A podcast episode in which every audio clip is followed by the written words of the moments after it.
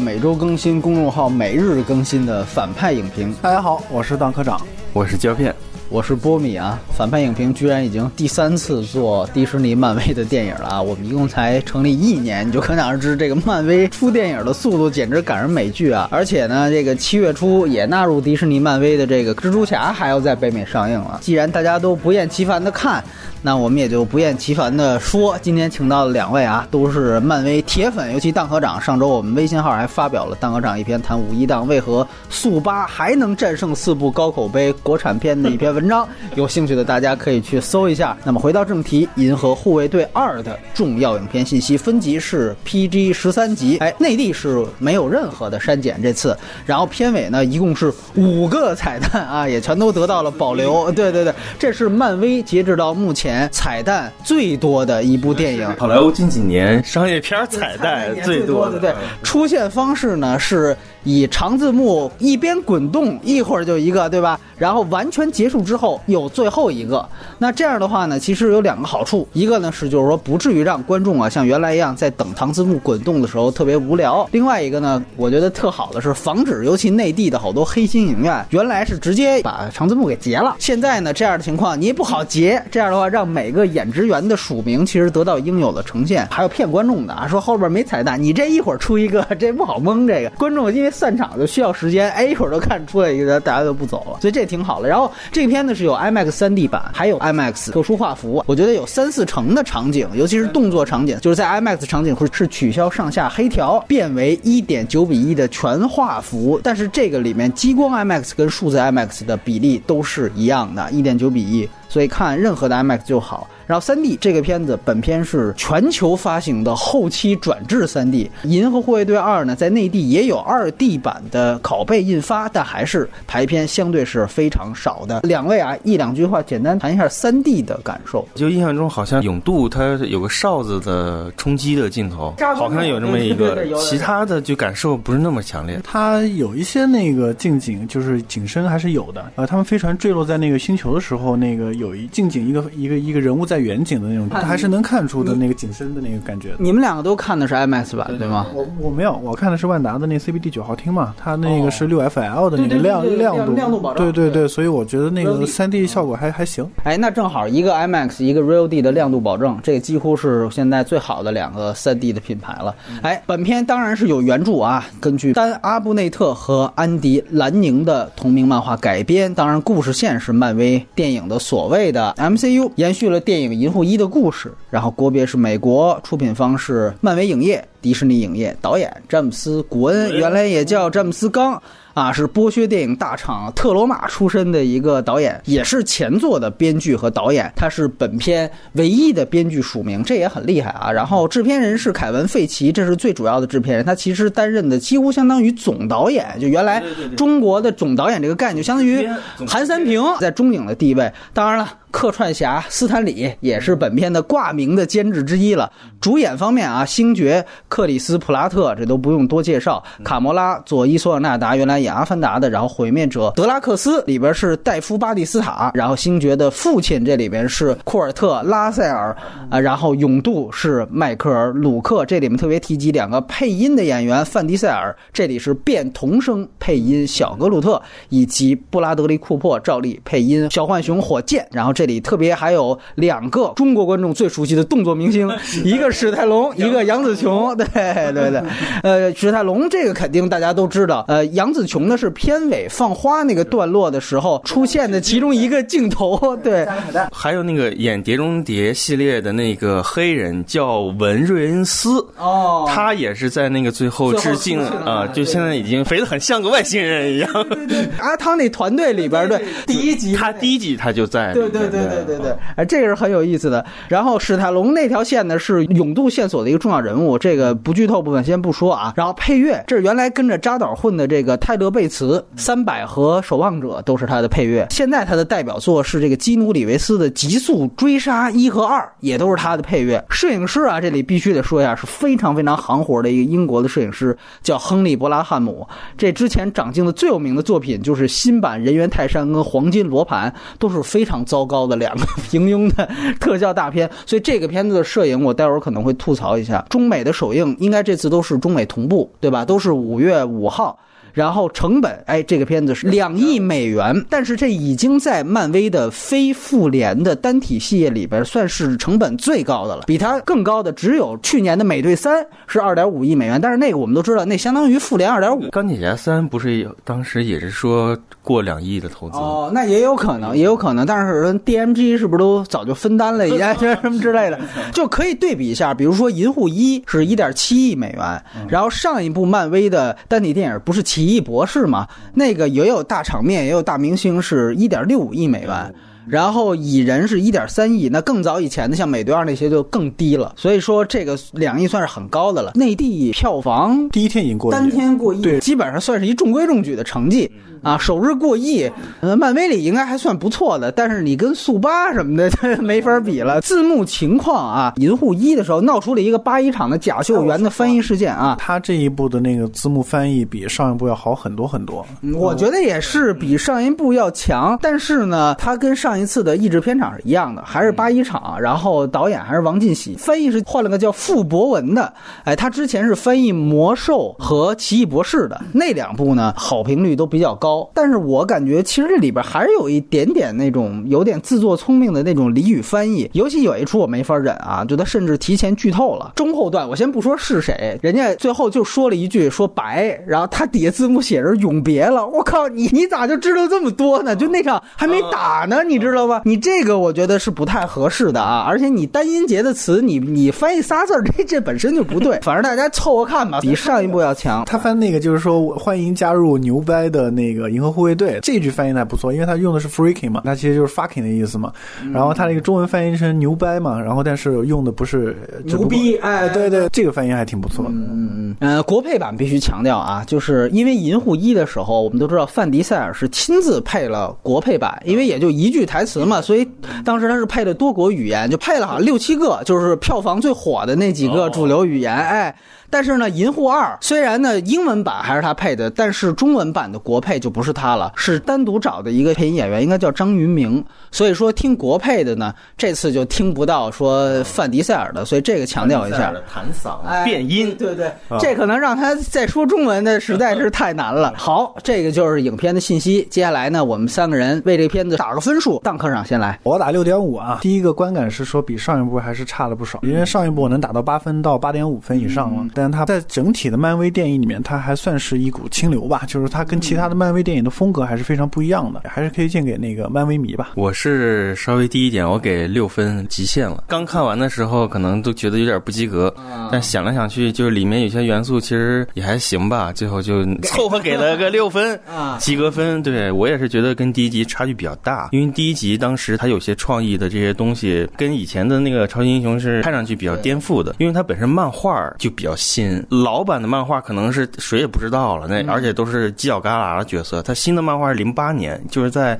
钢铁侠开辟了这个整个的这个起始点的时候，他才出的这么一套漫画。他你要论人气，跟当年的美队那没法比。所以说大家就想看这种新鲜货，还不要你去背负那个超级英雄负担，一群屌丝啊，然后不按常理出牌啊，结果就牛逼了。而且跟他们那个银河的那个总部，他们那个战术体制都有很大的区别。对对对，这些都是他的乐趣，包括他的音乐文化什么的。但这一集你就会觉得他就是特别的不收敛，他把上一集的所有的优点就无限放大，侵蚀了就是作为一部电影整体应该具备的东西。嗯，这是他一个非常大的问题。他就好像是我第一集我是屌丝情节，然后用这种方式打赢了。第二集我是用。第一集赚这笔钱，我以暴发户的身份来拍这部电影。我看的时候观感是非常差，我甚至觉得他没讲任何一个故事。嗯，这就这部电影没有任何事件发生。我可能会推荐一些科幻迷去看，因为这个天神族这套理论，我觉得很有意思。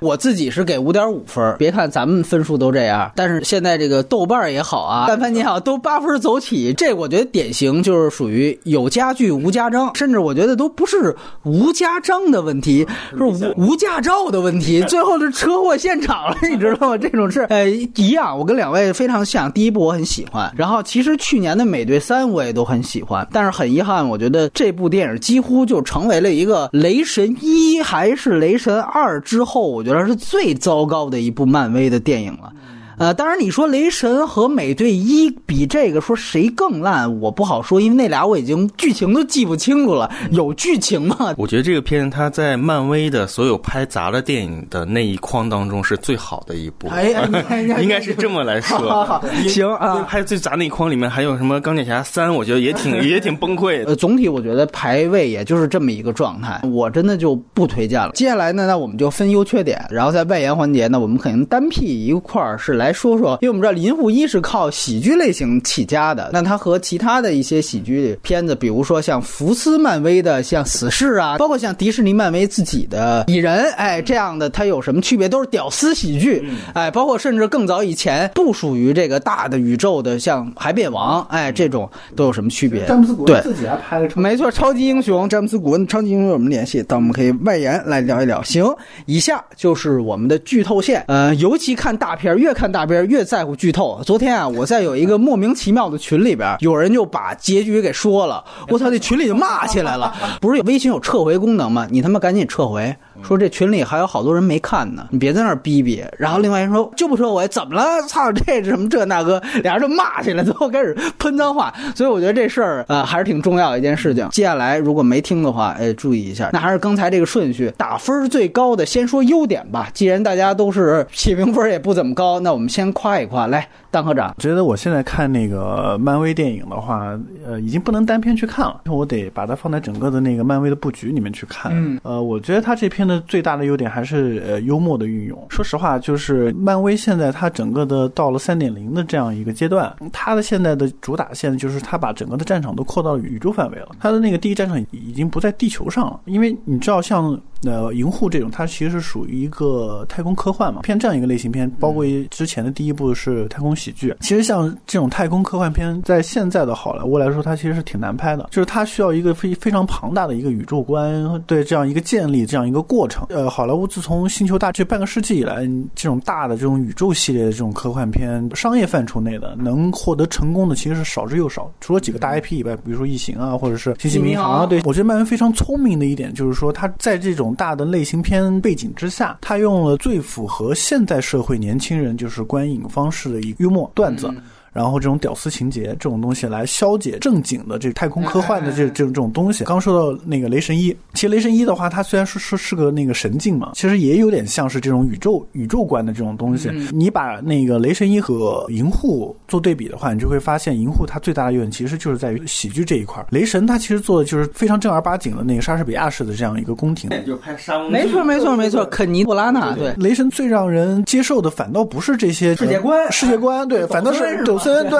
他雷神麦弗也好或者什么 CP 对对对 CP 感，它其实也是适合社交网络传播化的，适 合动图传播的。对，其实这集里面那个星云跟那个卡魔拉之间的那那那种，对，所以差远了。对 对，所以所以你回过头来说银护的话，其实银护可能就像刚才胶片说的那个，他在第二部的时候，他把第一部的幽默元素他又放大。当然这个东西好还是坏，我们待会儿接着说，见仁见智。说回他的优点，他这个喜剧范儿的话，说到他漫漫威的整个的这样一个布局当中这样一个作用，呃，他把这种幽默元素，他把这种太空科幻的那所谓的类型片壁垒，它消解以后，它剩下的东西，它其实是非常适合它扩大整个漫威宇宙市场的。比如说浣熊也好，树人也好，或者是那个星爵这些角色也好，包括这集的毁灭者，他们都是一个一个就是适合社交网络传播的一个一个的段子手。这这个东西其实是漫威非常聪明的一点，他不去在这个类型片上去做做太多文章。你看他其实他这集的故事，它有点像是星际迷航那种感觉，就是去外太空或者去别的星球完成一个一个的任务，有那种太空冒险那种镜头。呃，但他没有办法做到星际迷航那种深度，或者是那种硬科幻那种感觉。这种东西都是有自己一套理论在星际迷航。银护它不是，你看他那个开场金油漆的那对对，金油漆的那批人，他们开的那个就是无人机，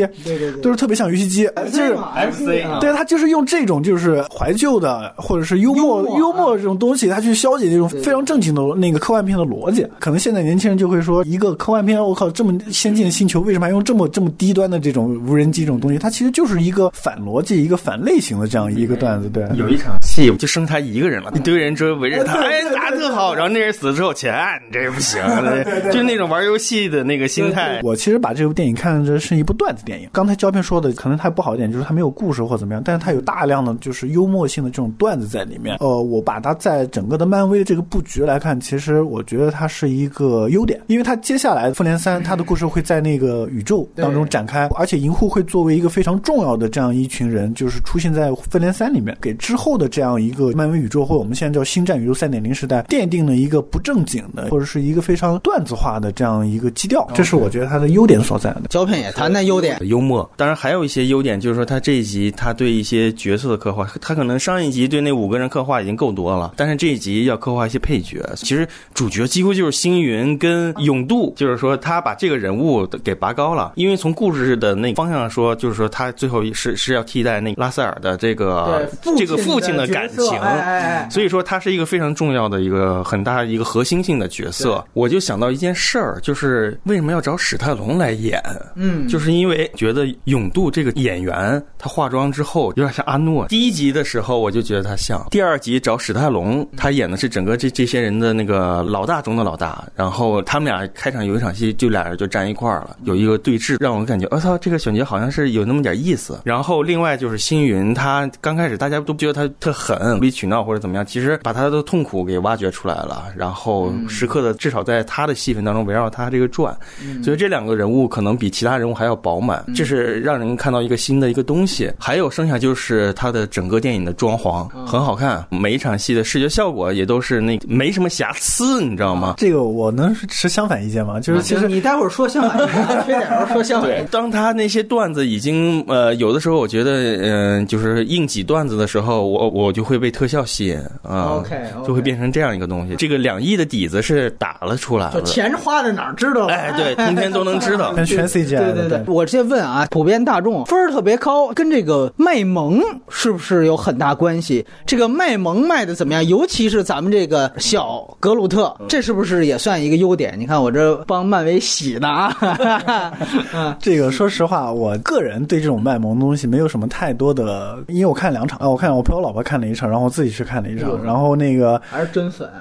我旁边坐的都是女孩子，你知道吗？所以不行了都。这树人一出来，真是真是都不行了。然后从你可以从这些普通观众来看，或者是一些漫威迷来看，树人这个卖萌啊，他这一集虽然有点过，个人是觉得他有点过，但是他的效果是在那儿的。格鲁特卖萌这个部分几乎就没有吸引到我，尤其是刚开场的时候，我觉得就拍的很杂。长镜头嘛，对对。我知道他要干嘛，但是你做的一点没有想象力，这个是个非常糟糕的一个开场。似乎很有野心，很有想法，我的点子特棒啊！但其实我我想到那个《小时代》有一个长镜头，就那种，就那种，我我牛逼了，我我可当导演了那种。哎哎。然后他也要突出这一集的那个格鲁特的这个气质嘛，他是要先把他竖在这儿，他就相当于《冰河世纪》里面那个松鼠一样的东西。哎哎对对。他就是这么一个人物，对大家看好了，这是一个吉祥物，我们这个一套系列就靠他了。呃，我就刚才说全篇就是大家看格鲁特最搞笑，就是他偷各种什么东西，怎么偷都都偷错了，按钮怎么也不知道按这个啊，那那那就那个旁边火箭啊，对我就这个东西我是最无法让我觉得好笑的地方啊，我觉得你的目的性太强了，而且对我也知道你就是干这个的，通篇就是这样。还有就是一点，我唯一笑了的是，是他们在一穿越不断穿越不断穿越的时候，脸都变形了，然后那个那不是也是《冰河世纪》？冰河世纪 的世纪啊，冰河世纪里面小松鼠啊，就那种样子，我我觉得，但是啊，对照虽然照抄，但是我确实就喜欢这个东西，特有意思。他因为那个特别漫画，特别动漫，对动漫，他甚至于有点像那种就特别嗑药，你知道吗？嗑了药的感觉，就就跟道士下山嗑了药之后啊，你怎么这样？就那样了，就啊，这个这个我补一句啊，我觉得因为现在好莱坞的特效啊，其实它有点越来越偏那个我们叫所谓的大麻特效。其实你看那个奇异博士，奇异博士它是很典型的那个大麻特效，就是它的那个就是进入那个什么那个空间异次异异次元空间那个去。对对，因为这个我想到，就是因为从去年二零一五年还是二零一六年开始，那个大麻在加州已经合法化了。哦，对，所以 对这我就阴谋论一下，我觉得有有关系，你知道吗？这这批做艺术的，天天磕着大麻，然后他们把他们把那个磕大麻以后的那个想法思维全部都给做特效里面去了，你知道吗？还是呼唤阿诺州长重新回来，把这事儿给禁了。我看，要不然他妈特效全千篇一律。得，我这本来说找一优点，结果两位又给砸了一篇。原来想过要不要找个女嘉宾，女嘉宾都不来，可能觉得都不知道。得，那就只能硬往下说。到我这儿呢，我还得说一下缺点。本来说还先先想寓意先扬一下，这没没扬起来。我记得是胶片说这一片子没有故事。我觉得特别同意。其实它问题、剧情跟人设都有。最大一个问题，我觉得就是节奏。这片的实际情节根本就不够，基本上就是靠咱们刚才说的卖萌、耍贱、凑时间。大家想一下，这个片子这故事是什么呢？就是星爵的父亲开始暗中保护他，逃脱了这个金油漆们的这么一个追杀，然后呢，父子就重聚了，就回到了他自己的这个星球，就开始靠嘴炮。先说一下他的大忌，然后呢，夫妻吵了一次架，嘴炮又说了一下计划的时候。就透露了一下，我杀了你妈，然后俩人就急了，然后父子成仇就开始开干。我操！我觉得最搞的是什么？他们俩在那玩那个能量球，你知道吗？玩 皮球，我靠！打篮球那个我觉得是导演故意的，他其实故意想做出那个就是特别反类型、反类型、反类型，结果是好像很很冷笑话了。对对对。然后说白了呢，这电影就那么一个转折，就是星爵他爹说你妈是我杀的，就这一番剩下呢，基本上都是非常顺拐的一个因果的联系。比如说浣熊偷电池，然后之后这个金油漆们就遥控飞机就追杀来了。但是哪怕只有这一分啊，你仔细想想都是非常牵强的。就之前我们看星爵一度是听进去他爹的话了，眼睛都变黑了啊。然后呢，那意思叫黑化是吧？但是呢，你啥事儿都还没干呢，他爹就用嘴对吧？说我把你妈杀了这事儿说出来了。速八这个范迪塞尔也黑化了，他好歹还干了两票呢，对吧？是那个就够可以的了，这个更弱智。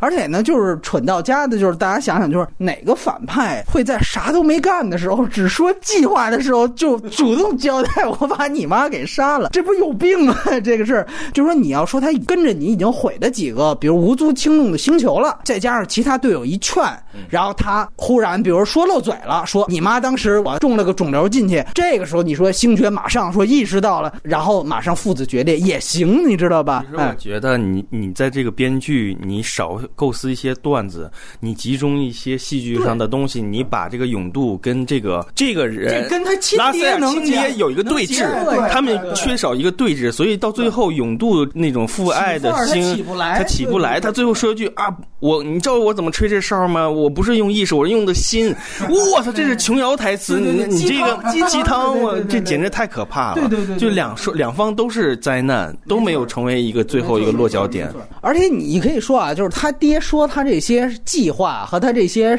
神界的世界观。都是考台词，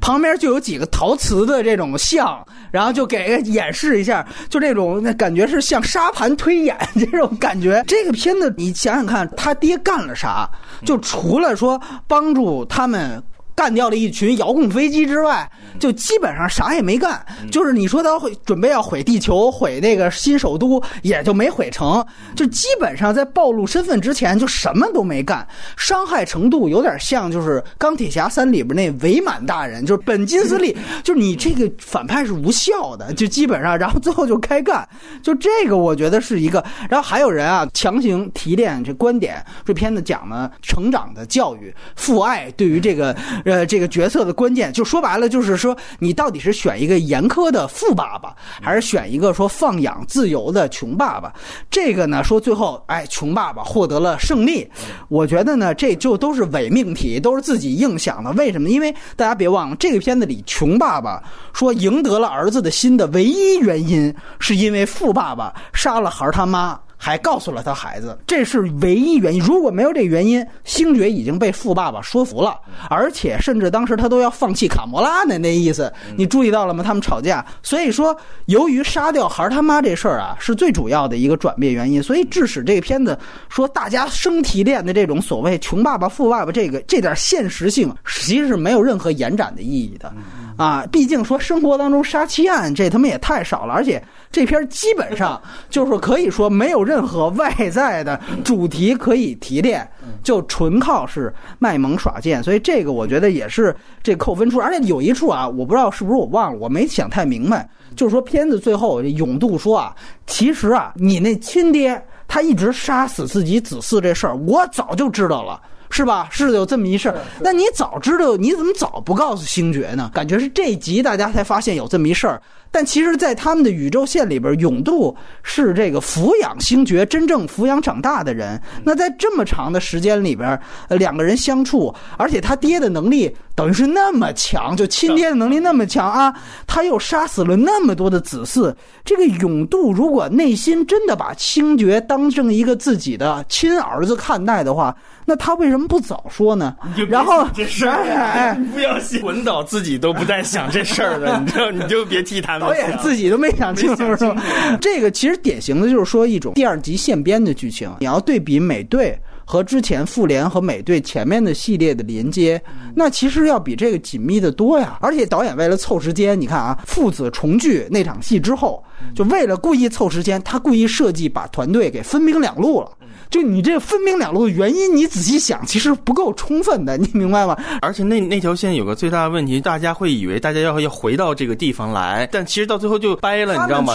也没有分兵两路的本质意义。我一见是这样，我觉得这个故事剧情啊，它它有这么多 bug，还算是这很正常的一个事儿。不行啊，银护一，大家想一想，他好歹是为了无限宝石，等于是这样一个巨大的关联到整个漫威宇宙的这样的一个麦格芬展开的剧情，对不对？银护一是不是这样？然 然后最后你你想想看，他还有两大文明的决战，李佩斯演的那个是叫罗南，指控者罗南和那个就是洛伦克罗斯。他们的那两大文明的一个对战，就是那个其实是守护家园的那种庞大的那种宇宙的级别的对战。就那你看看这部的剧情，首先它跟大宇宙它连不起来，然后它完全把灭霸甩出去了，就要强行留给复联三打。然后呢，单独看也没有一自己的格局，最后就变成了一个说父子打架这事儿。有人说说那星战不是也父子打？那不一样啊，那星战背后它其实也是两种文化的对抗，是西斯跟绝地，是吧？是这个其实政治上是民主，或者说甚至说是民粹和精英政治的对抗。然后其实还有一层说关于俄狄浦斯式的那种原力平衡论，就安。纳金终将让原力得到平衡，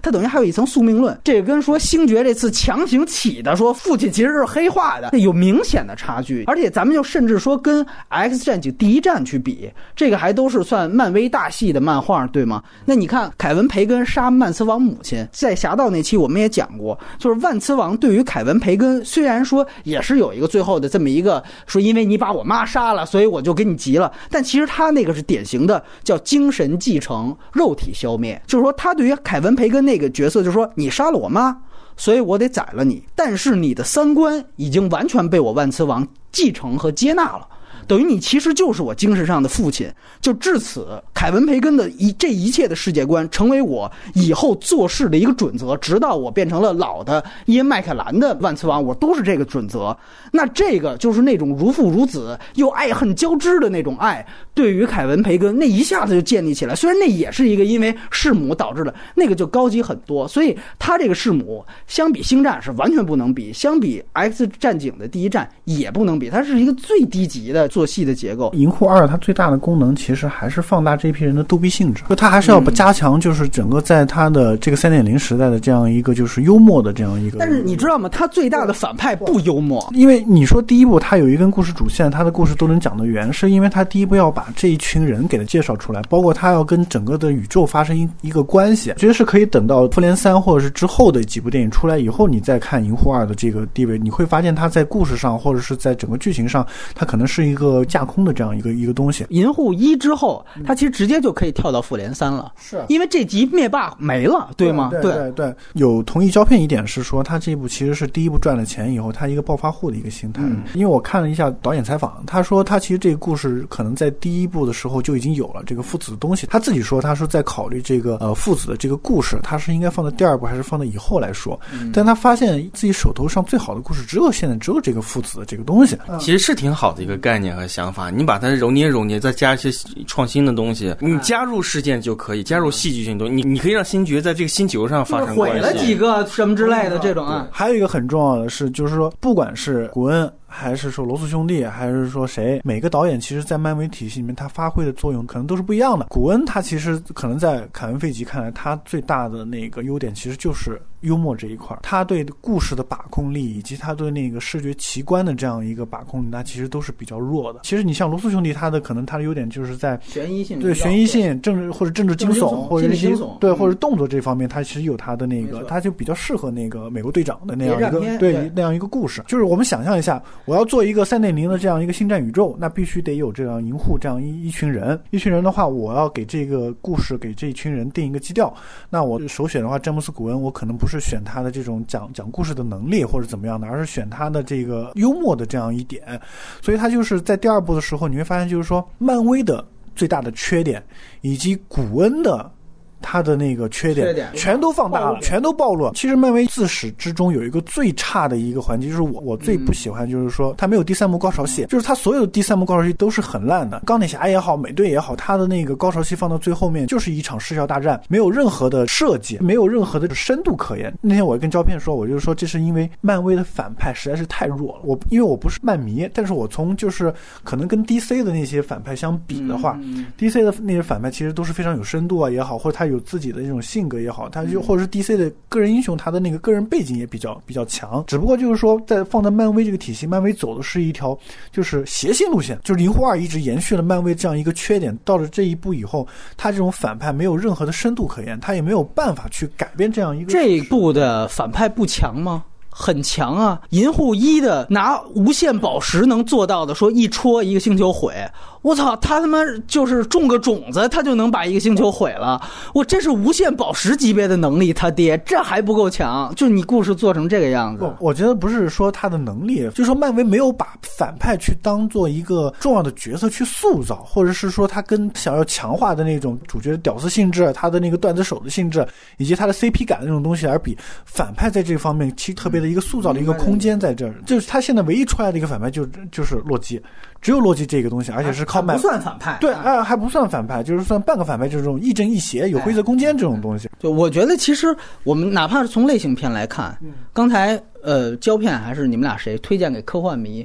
我觉得这个片子完全不是科幻片啊，它只能作为一个喜剧。你看第一部，它还有两种文明的建立，还有一个大的宇宙观在，包括你记得那个新都帝国里面还有妥协派，就啊，这是你们自己的事儿，你们要被灭霸灭了，被罗曼灭了，跟我有什么关系？然后最后洛伦克罗茨他演的这个女统帅要自己率领兵去迎敌，最后空战也整个是有一个科幻的想象。这些虽然简单吧，但是好歹也有，包括那种空战场景的设计。这些都是科幻的元素，但是你看这部有什么呢？在科幻看来，我觉得要不然是你展示一个独特的未来环境风貌想象，像第一部里边有那个最后他们去赌赌场，就那那场遇到那个就是毁灭者被罗南干死的那个大星球，那个你感觉他也是抄的那个《攻壳二》里无罪的城市观，但是呢，起码他有那么一个星球，但是这里边呢。顶多你说有一个就是大反派，就是他亲爹的那个星球，你感觉那个星球他那个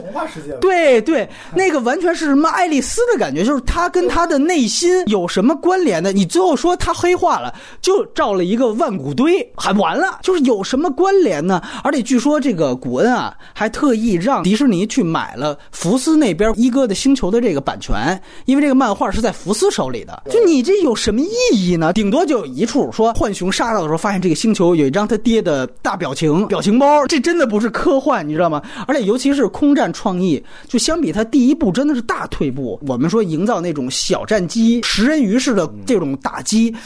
这个哎，一个是首先遥控，这是借用的安德游戏的概念。安德游戏第一部的电影版，它就是遥控啊，战斗机群营造这种密孔感。然后呢，视觉效果你刚才说的也对，完全不如林一斌去年的那一版《星际迷航十三》，那个其实把这种密孔式的打击就是做到视觉化极限了，你不可能超超过了，对摇滚，你这个哎也是一配着音乐，因为漫威找的这些导演，他其实都不是视觉系导演。不，但是你看《银护一》，他有为了阻止罗南杵到地面，他让他们的整个那个对那个网最后连上，还真就突破不了。罗南就命令所有的飞机啊往下冲，就是那种日本的自杀性袭击，就是砸你的神风。对，然后这个时候还逼的就是浣熊他们只能在地上，等于营造一个就是大飞机。说白了，等于对有一个战术。一方面，他们的主要正统的军是在那儿联网阻止大飞机，然后另外一些人在那儿打小飞机。你看这个一还有一定的这种战术连接，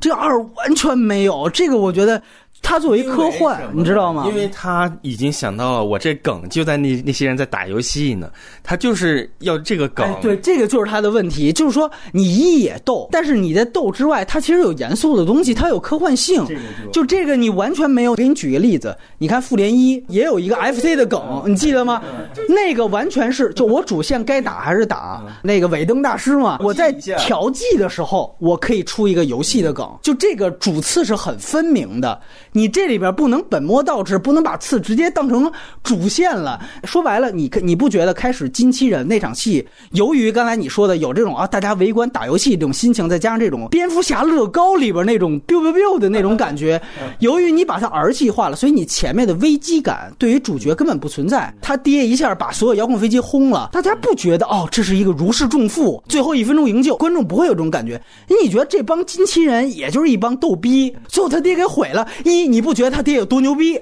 对吗？二，你也不觉得这是一多大的危机，这就是他最大的问题。由于他太儿戏了，就是你幽默不代表你要儿戏，这个就是你相比他复联一也好，还是相比他银护一也好，他的幽默的桥段就完全泛滥的一个问题。他人物动机，我觉得是最大的一个问题，就是因为我们想，漫威大部分的超级英雄片。人物动机大部分都是维护世界和平，所以你不需要有具体的动机分析。但是银护它恰恰不一样，或者它一牛逼的地方就在于，它其实拯救银河系这个说法是一个玩笑话，你明白吗？他们其实就是一群屌丝，是着眼于自己利益的。OK，到银护二里边，这里边勇度是最好，然后可能卡魔拉因为有星云这条线，所以还能算是有个及格分。但是他跟他妹妹的主要目的是什么？是干掉灭霸，对吗？灭霸在这一步，你非得要。强行的留给复联三，所以你就让他俩这个强行的说有一个打架，最后又和解啊，这个东西就变得特别勉强。都是在原地对对对，在原地打转。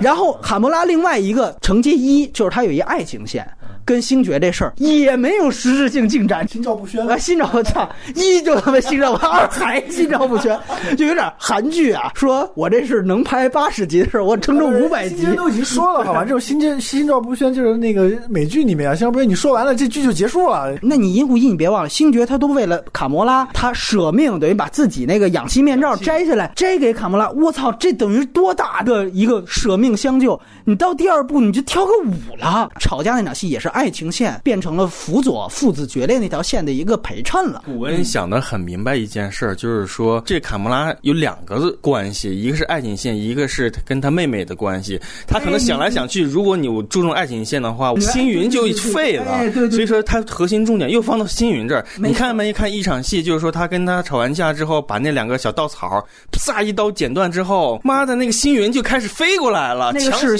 西北偏北，致敬西北偏北那场戏嘛。啊，照搬对，就是突然开始特别静嘛，然后开始一个飞机从上面有一盘旋嘛，我操，分镜都他妈一样，我操，然后就一个俯冲嘛，对吧？从那块开始，他的戏剧关系他妈前面之前砍断了这个就就不要了，你知道吗？哎哎、我现在就是星云的道具了，我要辅佐星云了，没错，没错，这个所有的人物都在被透支，你又没有实质的进展，这个戏剧上就不行。然后你看啊，浣熊跟格鲁特就非常糟糕，就格鲁特在银护一，它特别像星战里的丘巴卡。就是它其实是一种特别高大的一个吉祥物，然后也不会说话，然后但是其实你别忘了，他们都是赏金猎人属性，他跟浣熊都是为了钱，然后呢，包括浣熊还有小发明什么的，然后你看这一步上来就是说啊，等于是为了帮助卡莫拉去要到他妹妹去守那电池，把那大章鱼干掉了，等于这也是帮别人平事儿。后来浣熊呢，他自己偷电池也出于淘气，等于就是赏金猎人的属性完全没有了你。说的小发明这一集，浣熊刚开始展现能力的时候用那个陷阱，哎但是那个没啥意思，就是把人崩上去，崩上去，大家这就是凯文·费奇过于信任古恩之后，然后古恩我我给你来这个好玩点子啊，就走飞了。而且你会发现，这些人物整个都被事件推着走。你刚才说的那个说炸起这波又起了那波，等于他也是有人来围剿我。啊，我我炸一下，然后后来有人把我关起来了，呃，跟第一集一样，哎，我再越个狱，等于就是这里边的人物不存在目标理想，等于基本上就混日子，你知道吗？所以他没有光彩。我就说的一个什么事儿呢？我就觉得这一集当中，就是人物干扁到每个人都是路人，对碰见了之后，我我跟你碰见了，哎，我给你来来来个事儿吧，就是这种感觉，就非常糟糕的戏剧创作非常糟。糕，对，包括你像小格鲁特，就卖萌本身啊，算不算很成功？那大家都喜欢算成功，但是你具体细节特别糙，就是他这里边两次对于主线起作用。第一次就是他这个想帮助永渡和浣熊越狱，完全没成功，等于最后是那个永渡自己有一个良心发现的手下，把这个真正他们需要的东西给他了，等于完全没成功。OK，那第二次最后一次是那按钮的问题，格鲁特最后按对了那个键。他为什么按对了？你不知道，赶巧了，你知道吧？就是说，最后推给这个小树苗一个面部特写，一卖萌。哎，这时候按按对了，大家一嗨，他们就过去了。这就是操，你知道吗？你知道可以怎么写？我们想象一下，比如说浣熊他第一次越狱的时候，你所有东西都没拿对，对吧？你老拿错东西，哎，你下一次你又找不着胶带怎么办？我急中生智，哎，我干脆我告诉他错的，你就你就按这个，哎，最后他有一个反逻辑，正好负负得正了。你这个起码也是一个原因，就是你得告诉大家，格鲁特最后他怎么就摁对了。甭管摁对摁不对，你一个天神族的能力，他妈一眨眼，那个炸弹就能给熄火了。你这还得等着哦，拆弹专家是吧你知道吗？你要炸了之后，你的能力也就没了，你就是个凡人啊！然后我就疯了，你你把它炸弹一搂出来，不就完事儿了吗？我就觉得他这个根本不想这个事儿。而且就是说，真的，他对于人物成长他没有帮助。彩蛋里边说，格鲁特他变成了一个青春期叛逆了，是什么让他从一个婴儿状态变成了一个青春期？完全没有，对吗？就你比如说像毁灭者德拉克斯这个事儿，我觉得是最明显的。你看这集他连毁灭者这外号都不怎么提了，就是因为在银护一里边，他是唯一一个不是为了钱加入这个团队的，他是因为妻女被罗南杀了，然后呢，他最大的弧光也在这儿。就是他开始就是要为妻女复仇，结果自不量力的主动把罗南给招到了那个星球，结果差点被对方给打死，对吧？等于根本打不过，然后使得无限宝石被反派当时一度夺走。主线由一个矛盾升级，然后最后导致了一场大战。同时，这个人物原来我不能单干了，明白了这个团队的重要性，他跟这团队融入到一起。你看，事件、剧情、人物在那一场戏全都有了。银护一也是古文编的，但是你想想看，到银护一的结尾，罗南已经被干掉之后，他当时只说了一句话，说罗南也只是个打副手的，我的主要复仇目标是灭霸。你就感觉那好吧，那灭霸。等于还有这个 卡魔拉姐妹都成了他们的一个真正要实现的目标，但你这集一点没提，完全这一集就变成混饭的了，等于强行的给他跟螳螂搞了一场这种虐恋，还是怎么着？我操！就你想想，等于这一个团队。仨人变成了游手好闲的了，然后还有一儿童负责卖萌，等于所有人都没有初始动机了，所有人物也就坍塌了。最后我觉得才说到星爵，就是他这个人设变化是失效的。你想想，星杰第一部的人设是什么？他是一个花花公子啊！我我这儿的伤啊是被这女的挠的，这个是被那个族裔还嘬了一口什么这个，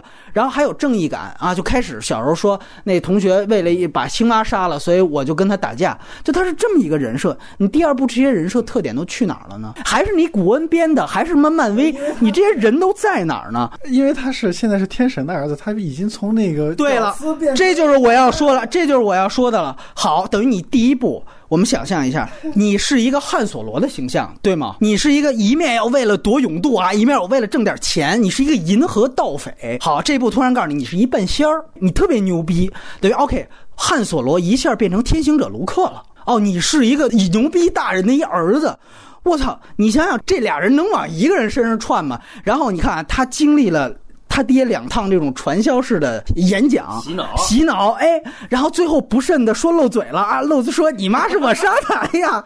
这个卢克一下子又变回韩索罗了。我操，就是那意思，哎，我最后我只羡鸳鸯不羡仙，对吧？我最后我还是要，那这里问题来了，就是说你成为半仙之后，你干了什么？成为半仙有多牛逼？你展现给观众了吗？完全没有，你靠嘴说的。他跟他爹就跟你说的，打了一场激光篮球，然后就决裂了，然后就变成选择要变成凡人了。就首先不说他变凡人这事儿，就是你对于观众来说，大家不觉得你这选择是个事儿。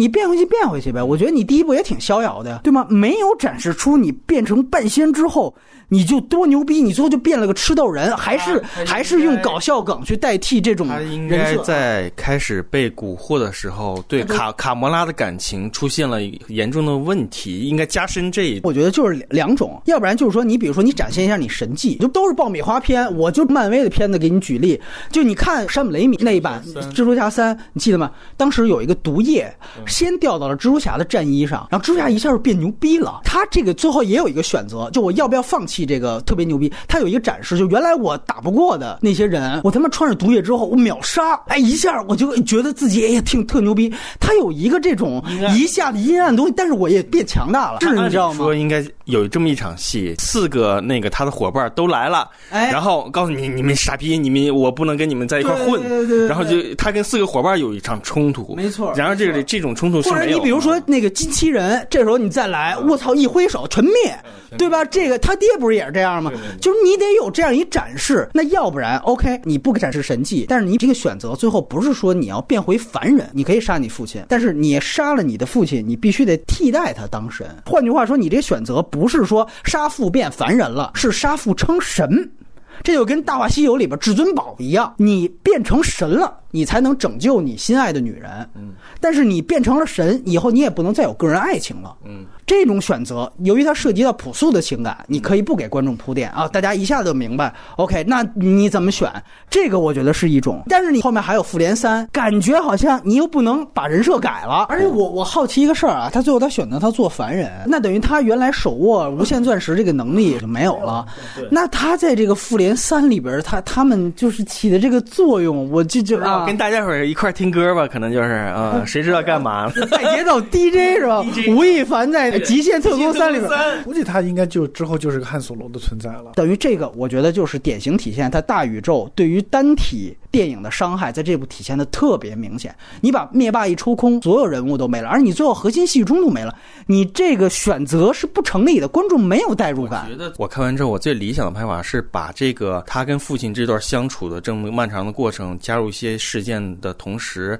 把它不断的往惊悚悬疑的方向去拉伸，因为它有一个螳螂妹那那么一个悬疑的一个小点啊对在。那个用的特别特别硬，然后到最后是大家，我操，这都是幻象，都是骷髅啊什么的，在这儿。你之前行扶摇篇，扶摇篇！我操，就都他妈的开开之前可以你可以之前用一对各种古怪、诡异的东西来给做后面做暗示，嗯包括那个就问他问父亲哎，你是真的喜欢我妈吗？他说我当然喜欢你妈，你妈什么歌都能唱出来，就这他这个用词就不是说我真的喜欢你妈，就你他的意思就是说怕观众看不出来，对对对，坏对，所以说这个东西你要把这个经营好的话，当成一个主线来做，最后小伙伴来了之后跟他们干一下，之后就跟伙伴又可以干他，你把这个做成真正的主线，我觉得还挺好的。缺点方面还有没有补充？我挺不满意的，其实就是那个星爵这跟跟上一部就是完全没有了。原地踏步，对对对对，因为他这个人物跟上一部比就完就是完全失失去了，对对对对对，所以然后就是他之前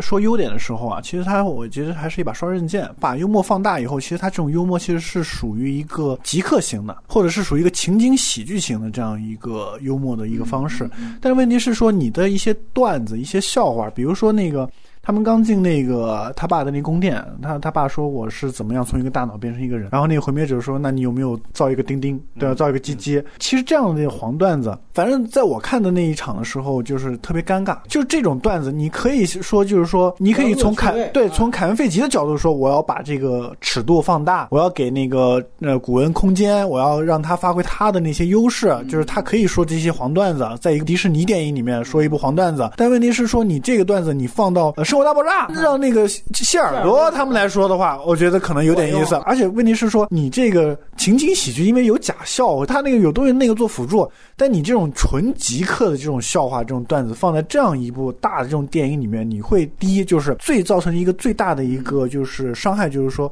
影片的节奏是非常非常差的。对对因为他说说的很多笑话跟人物性格和跟那个故事是完全没有关完全没有关系的。我还说就是毁灭者这个角色，他们是照着一个冷笑话版的岩石去打造的嘛。就是那速八里头的岩石，对对对对，啊。就是就是说我有一个这种肌肉男，然后天天说这个冷笑话，然后就是这种肌肉这种壮汉的这种 tough guy 的这样一个，然后跟喜剧这样结造成一个反差这样一个效果。他会展示他的那个力量，也会展示他幽默的那一方面，包括那一句“我们是家人”，也是毁灭者说的，对对对对。也对说也是毁灭者，跟范迪塞尔两个速对啊，速八双星，对对。对啊，所以所以这个就会很让人出戏，你知道吗？另外还有一点就是，我觉得它比上一部差的一个很远的地方，就是它的选歌。哎，我同意，我同意，非常同意。落下对。他的这个选歌跟上一部简直是不是一个档？两位刚才刚刚说开场差，是我觉得最主要是他的歌选的差。你我们想一下上一部那个选的特别上口，节奏感也特别好，所以他第一部的时候那个星爵，对他自己蜥蜴在那对对，他他 对对他有自己一个自带自唱的，对啊，还有一个就是舞蹈的这样一个动作，然后一个远景，小人在下面啪一个大的一个字幕，对吧？一个大的字幕，一个片名出来，我靠，那那个是我迄今为止五年看的最好看的一个一个片头啊。然后那个照搬嘛，对对格鲁特咔一下还有一个就是说，他上一部的那个歌曲跟他的那个人物跟他的故事有关系。是有关系的。他这一部的歌曲的运用也不好，就是大部分时间都是当一个背景乐，跟他的人物跟他性格没有什么太大的关系。唯一就是有作用的是 Chain 这首歌，就是锁链，他用了两次。他们飞船降落，两人两伙人要分开了，然后用了一次，就是那首歌。然后那个那个星爵要走要走之前，就是跟那个浣熊两个人一个对视，就他们俩离，就跟他爸爸，然后去他们星球那一次用了一次。第二次就是说星爵，然后呃在最后决战的时候，勇度。跟他跟他说一句，你不要用脑子，你要用心来感受。哎对对对对对然后音乐起，我觉得这首歌还是有点用的，就是因为他那歌词大意其实说的，也就是说我们之间是有一个爱的那个锁链连把我们联系在一起，或者怎么样。他这个是有一定效果的，因 为你这自己解读的吗？他歌词不是他歌词他有翻译的呀。啊然后另外一个大家听着会笑话，我在最后一幕的时候，那个《Father and Son》这首歌的时候，我有飙泪了我有飙泪，就是那个其实是戳了我一点，因为首先第一我是漫威迷，我对这部片子其实抱了有一定的期望值在那，但是整场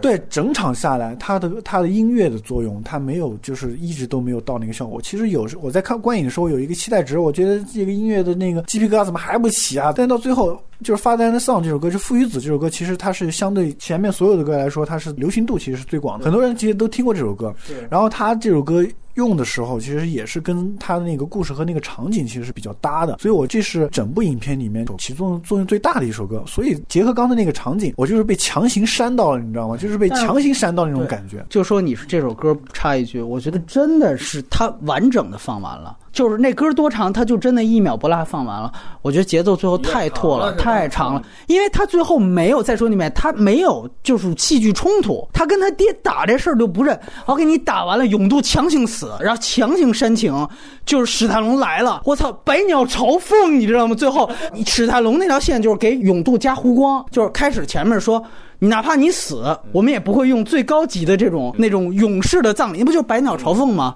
大家都看过吴天明那片子嘛，就是最后那意思，你只有一个村里边最牛逼的人死了，我才能吹这个百鸟朝凤，否则的话，你就得吹他妈一些就是比较低级，十个鸟只能可能就是我操那意思。史泰龙也是啊，都杀到了，杨子琼也来了，然后在一下放花，我操，就 百鸟朝凤这事儿，所以我不认。然后我就觉得，那你赶紧就收吧，你后边还有五个彩蛋呢，就是我操，你五个彩蛋之前你还放了一首完整的歌，就你没有剧情，你全靠这些东西。最后那首歌，包括这些你说的这个百鸟朝凤，都来这个缅怀。对对他没干什么事儿，他就是突然间为了儿子死了，而且还是个养子。他本身这个有养子的这个事儿，对于他们这些人来说都不 care。那你凭什么就一大堆人就来那么大阵仗，然后整个你这个掠夺者这个组织？丐帮就是丐帮全来了，呃，几代人、现代人全来了，然后各种什么样的放我花啊，对放花，我这个拍捶胸顿足的，捶胸这个也太没设计了，你知道吗就是第一部感觉啊，就是勇度就是纯盗匪，见钱眼开。星爵说：“哎，你别杀我，我给你我给你去弄那无限宝石去，那能赚大的。”哎呀，来，我早就说过这，就你看他是一群这样的一群人，对海盗，等于你第一步是一个为了钱，第二步一下子变成了他要为了荣誉啊！百鸟朝凤这等于是一个授勋仪式，就最后我是用什么葬礼来纪念，这是一个身后名的一个事儿。你这人设硬起的，来一史泰龙就是前面扑一下，因为他最后这强烈的煽情煽不到我，反而哦是就是因为他我对他的死不 care，然后这个是他没有煽到我，因为你如果你把这个做好的话，我觉得有多少也会感动吧。还有就是说他死的时候，他是把那个宇宙的那个保护膜那个宇宙衣服透明的那种安到了那个星爵身上，然后星 星爵想把这个再安回去，安给他身，这个抠抠不下来，就这个细节交代的特别的囫囵吞枣。为什么抠不下来？对对对，就是就是就是，你想想，一个东西安上去，绝对是有办法抠下来的 但是他就抠不下来。我我当时就非常想了解这是为什么。对，因为你大家别忘了，第一部啊，虽然说也有这么一相同情节，但那时候卡莫拉已经晕菜了。对，他晕菜了，所以他没法抠。你这个还活着去，就是比小李那个说呃肥温的那翻版，其实是能容得下两个人，比那更他妈尴尬。对，因为这块就是让我产生了巨大的不认同和没有没有说服力，所以就导致我后来一系列的这些都不行，就觉得他长。就你刚刚说的就是而且你其实开始提到就是勇度这个角色啊，就是他自个儿，由于他跟他那个生父的就基本上没有碰上面，所以导致的他其实最后悲剧感不够强烈，有点像那个侠盗里边甄子丹、姜文最后那种强行悲壮。你比如他们最后，哎，我为了这个正义，我最后啊，force with me 啊，就那种，哎呀我操！因为原因我觉得就在铺垫太少，就说我们还是跟他内部对比，美队三最后我移情了，就是刚才邓科长说，呃，漫威没有第三幕，但是我其实个人想到的，我美队三第三幕还是挺受用的。钢铁侠最后就是要干死巴基，最后他妈那个瞄准器都坏了，说操，你把这头盔给我掀开，我他妈用人肉瞄准，就那段我当时真的，我第一遍看的时候，因为我特烦巴基，你知道吗？就是 必须干死丫的，就是那个当时我操，我我就是在整个座椅上，我也是那种特别愤怒那种状态。就是那片子最后落到那个车祸，哦，原来凶手是他。确实，你只有这么去铺垫钢铁侠这个人。那个第三幕他干巴基的时候，我才以情，我才服。哦，原来你是有这么多铺垫啊！他跟他父母原来是这样的，他父母被杀了，造成他有一个巨大童年阴影。现在哦，终于他妈看，原来是被你杀的。当然也有人说，那您这其实根本就不是美队三，你这是钢铁侠四。这个确实也是，但是你只有这样铺垫，我才能服。对，就是因为因为美队三他没有绝对意义上的反派嘛，对对对吧？就是所以我们说的反派弱嘛，真正真正意义上的反派弱嘛。对，是所以他等于他美队三反倒好，因为你反派就是正派，对对对，所以俩人打你这个才有一个第三幕出现。对我这个我是服的，但是你这里边勇度，你相对于美队三里钢铁侠，你这戏份太少了，对吧？反倒你就远远不够。你这里边卡莫拉，你就像你说的那姐妹那条线，那插出来那那么多戏，然后那边还有那螳螂和那个德拉克斯强行又那么多戏，对，而且我觉得就是悬念那段做的特别差。哎，我我告诉你真相吧，刚刚卡拉塞，你要说什么也没招，这场戏作用是什么呢？就告诉观众啊，大事即将发生，哎有事儿，但是就拖，哎呦这个事儿我就，然后另外我我不知道两位有没有这感受，尤其你看 IMAX，我真的觉得这里面暴露了他摄影，就是我开始说摄影的一个最大问题。其实詹姆斯古恩他是一个，我不是说歧视小影业小地方出来的，他第一部还可以，第二部他这次用的三 D，就像当科长刚才说，三 D 它其实有前景后景，但是你在前景后景很明显的情况下，它不用正反打，它用变焦镜头，啊是就让你感觉你那个焦点永远是虚的。我真的看 IMAX 的时候，我好几次我眼睛受不了。就你不会拍电影啊，这个真的问题很大。你三 D，你你如果做三 D 的透视效果，你是不能随便变焦的。开始那个长镜头，你记得它为什么观感差？它小格鲁特一直在那儿转。有的时候背景不是章鱼在那儿一直被打吗？有的时候那个毁灭者落下来之后，啪一个变焦，还加主创的字幕，没错就是我的视视觉中心我一直不知道在哪。，对，视觉焦点这个就是最差的三 D 体验。它第一部其实就不会正反打，但是它还没有这么明显的这种。就第二部感觉他玩大了，你就看见他小地方出来，他没有经过系统电影训练，他就没有基本功，说白了。然后这一步又没有人限制他，你就玩吧。你第一部那么成功，太牛逼了，你随便来。我相信所有的人人看三 D 都都会意识到这个问题。因为我觉得有一个原因，可能是因为现在它这片儿啊，大部分可能我觉得至少有四分之三都是 CGI，都是绿幕。啊因为现在如果你要用 CGI 的话，大部分可能是电脑虚拟摄影。我觉得这个东西现在能掌握这个技术的摄影师太少，就除了那个当年少年派，还有迪士尼力那那。少年派都被杜可风喷了嘛，就说你就是视效赢，你不是摄影奖赢。对对，所以现在你用电脑去做这个就是视觉和摄影和传统那种摄影，其实它现在已经很模糊了，而且它现在处于一个进化的一个一个状态。从观众这个观影的感觉来说的话，其实是一个值得研究的一个课题。因为詹姆斯·古恩他压根儿就没有影像感，他不是一个莱德利斯科的那种，他对于视觉有自己的一套系统。你摄影师还是视视觉团，你还得听我的啊！你都别给我乱搞，咱们开会把这事儿说清楚了。你每一场戏每一帧焦点落在哪儿，你得告诉我，你讲明白。他是说白了他不懂，你知道吗？他不懂这一点，罗素兄弟就好很多。没错，这个因为真的是对，因为因为他他擅擅长的那个政治惊悚或者动作，他需要对他那个镜头感，镜头语言说对话对对，对镜头语言说话，包括他对人物的那个就是塑造也好，或者他讲故事的那个也好，他需要剪辑和摄摄影这两方面的这样一个一个对对对，所以他对那个语言风格、视听语言风格他的把握，罗素兄弟会好很多。装修我是觉得就是刚才我说的，他那个天神的那个星球啊，其实就是像是那个魔镜仙宗魔镜仙座，你会发现它其实就是迪士尼它那一批。野仙踪之后，对对，我没有我没有查那个就是具体的那个人员名单、特效人员名单，我觉得就是一一波人，你知道吗这是维？塔做的，维塔跟动物逻辑。或者就是就是说，迪士尼一直要求要要这样的视觉风格，包括它最后的那个 那个宫殿，它那个宫殿的那个装潢，其实跟那个雷神其实也也是有点像的，哎对对对包括就是那个机器人的他那个那个宫殿那个东西，它都都是一一系列都是统一的这样一个风格，你知道吗？麦当劳连锁店，感觉是这种是吧？宫殿连就是锁，就是你说说实话，这个视效就是跟它的那个主创员的字幕，包括它片尾的字幕那种质感是完全两样。你会发现，就是说它的那个复古的那一块儿，它最擅长的那一块儿，包括他的配乐这一块儿，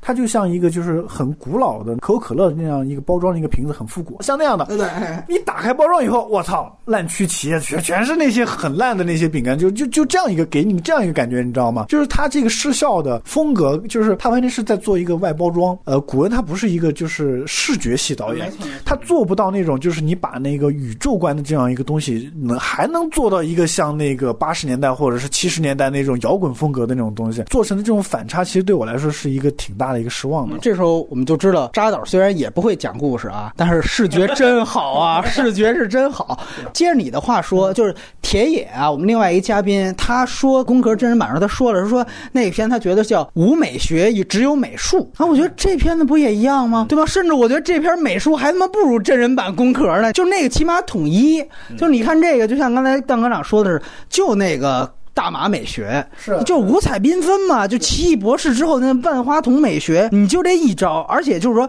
他第一部嘛，你记得就是那种虚焦之后啊，背景给你营造那种烟火浪漫，卡魔拉跟这个谁的前，然后后边有那种攀登，营造那种掉下来，这不一样。最后你记得那个百鸟朝凤，最后那段他开始喷，在 那儿烟火。第一部，但是第一部有一个好的是在监狱里面的那个视觉风格，哎反差拍那个马克照，其实有点像那个旧的那种金属感、质感的那种。二二手科幻，你你这样说着，对就你这一部完全称不上什么二手科幻，你也称不上什么太空歌剧，就你就没有把心思用在这儿。当时应该再低一点儿，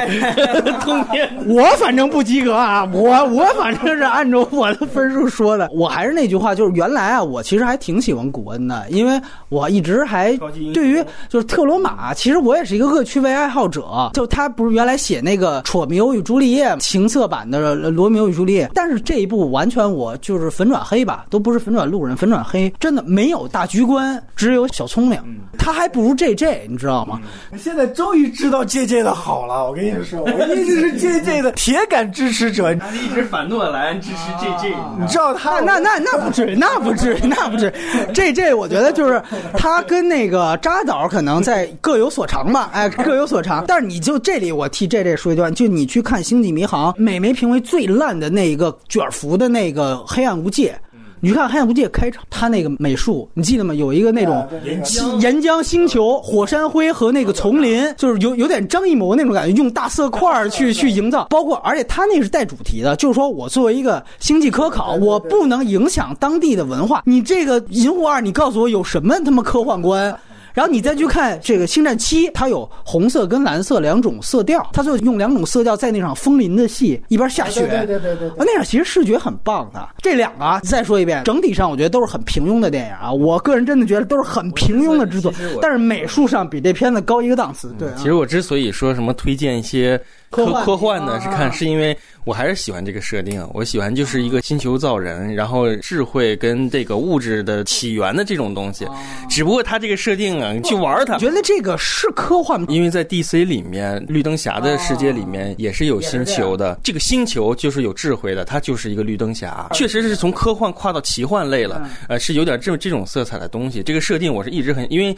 之前我就知道这个这个他父亲就是个星球，那我就一直期待的这个怎么去表现这个关系，你跟一个星球在聊天哦，但但他只是没有拍拍那么好看，那么有想象力，它重点不在这一块儿，就是包括而且你你不觉得感觉他那个神迹啊，是不是有点像曼哈顿博士？就是我可以无限分身，在无限个星球存在，然后我也可以同时跟无限个人去交合。他按说比狼人模式还要牛逼，但是完全没有把那个牛逼性拍出来。就是本来是一个智者，变成一个很愚蠢的人，打法也非常奇怪。就两个人在粘石头，我不知道这是个什么理念，把自己变得无限巨大，然后两个巨人在对打，然后那变成一个吃豆人。一不了解你的理念，二你又在抵消这个这个东西。就是他这里面居然没有和复联的人物有互动，我就当时在想啊，这个他地球不是那个大泡沫开始出来要把地球给包了吗？那时候哎，那时候你这对，就你这俩俩人得出来一样的评个事儿什么的，你就感觉那警察不要慌，咔就给吞了。另外，你这不是神界吗？就等于你你爸也是神，你也是半仙儿了。就是哎，那你这时候你雷神，你跟雷神三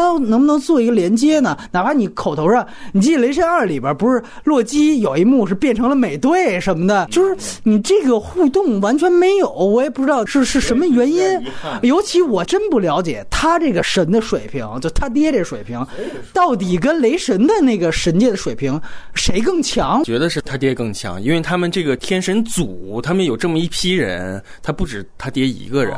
还有一大批人都有这种能力。然后按照现在目前为止他塑造的他爹这个能力的话，他还可能是天神组里面最弱的一个，都有可能。然后因为咱们在第一集当中看到那大骷髅的那个星球有个大脑袋，巨大，然后那个星球你知道吗？他就是天神组死后一个残残骸，对不对？你想他那得多大个儿的一个东西啊？包括《神奇四侠二》里面就有银影侠那一集，神奇四侠二》他的 BOSS 是一团云似的那个东西，他那个是叫什么行星吞噬者，他也是吞行星的那种那个一智慧体。那就是他这批人比古希腊什么北欧神话的那些对那些神话的那些人，他们没有那么强的造物的能力，他们就是某一层宇宙观而已。所以说你要从能力上讲，天神族这很可怕的啊。你就还是那句话，当比如星爵黑化之后，他已经成为了半个天神族了。你这时候，你比如说雷神来了，我操，怎么着找个事儿，哐一拳，他妈呃锤子给你砸碎了。说哦，原来他是这么牛逼的。这时候你最后再做一选择，你要不要变成凡人？很遗憾，他就没有任何跟这个地球有关联，信号也没有。就一个 MP 三，最后能存下那首歌。哎，他之前不是把星爵的沃克曼给一一掌给捏碎了吗？哎，对对，对我想象的是高潮戏肯定是星爵爆点了之后，第一件事儿我就用意念把这沃克曼他妈再组装起来，挂挂身上，这这我身份就恢复了，对不对？然后我我就怒爆点，我想，哎，他应该来一首来一首这种这种这种燃的，然后到最后爆点了之后就就冲上去了，也什么东西没有细节没有设定啊。变不变回去，这这大家各抒己见。但我确实认为，作为科幻片，我觉得可以打零分的。就你作为动作片，其实动作场面也很一般。你就看《银护一》，我觉得《银护一》开场那个特别精彩，第一次抢那个无限宝石，卡魔拉在门口守着星爵，然后同时后边黄雀在后，哎，这个大格鲁特跟火箭就等于三个人一块儿，谁我套这麻袋，套错了赶紧换，又套那麻袋，最后把麻袋一撩起来，星爵在里边砰给了卡魔拉一枪，然后最后哎那个约翰 C 赖利那个警察来了，把三个人一抓，哎，你会发现整个那场戏的动作有想法，就你感觉这次导演不用心呐、就是你原来全都设计过大到空战，你有空战的想法，小到这种其实你这样说，我会觉得他第二部有些主创可能换人了。不是他都是他呀，都是古恩的编剧跟导演啊。但是我会觉得他这个东西上一就是他作为一个新导演上位，他会有人帮他或者怎么。我觉得古恩他的兴趣点他是不在这儿，就是第一部想还是第一部是他妈人气最平庸的这么一群人，你怎么去让他投资一点七个亿？他妈也不小啊！我也没啥地位，嗯我得证明自己。对我哎我我得我得告诉大家，这是这是一个动作片，这是一个什么样的片？科幻你看完之后，你才发现，我操，这是喜剧，这才能把他的经典提出来。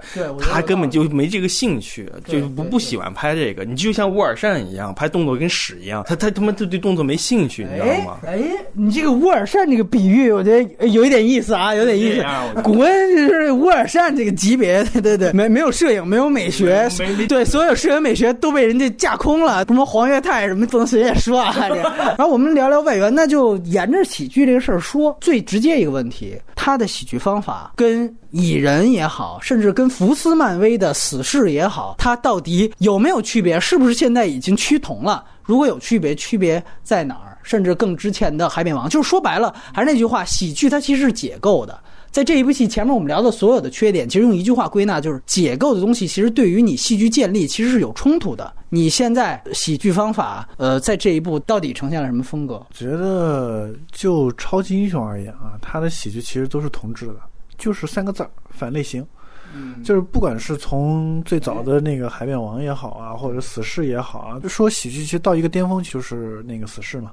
对吧？就是他他超级英雄这个喜剧块儿，他能做到一个极致，其实就是像死侍这种突破一切这种就是在审查上也好，或者是这种反常规性的这种反那个这种正能量啊，反这种东西啊，打破第四堵墙，甚至对对对，他在这个地方能做到一个极致。像银护这种的话，他其实从第一部就做最好，其实他因为他人设比较好，他他每个角色他都有这样反英雄的特质在，这种反类型特质在，屌丝对吧？这种浣熊这种，然后那个树人一个大 boss 的女儿，然后对吧？然后再加一个这种被视妻女的这样一个大块头，这样一个类似于这种法外之徒的这样一个组合。对他反的其实就是那个正常的那种，就是说我们拿 DC 做对比，对吧、d c 其实是一个严肃的超级英雄，呃绿绿灯侠算是有喜剧，他有一点点，对他有一点。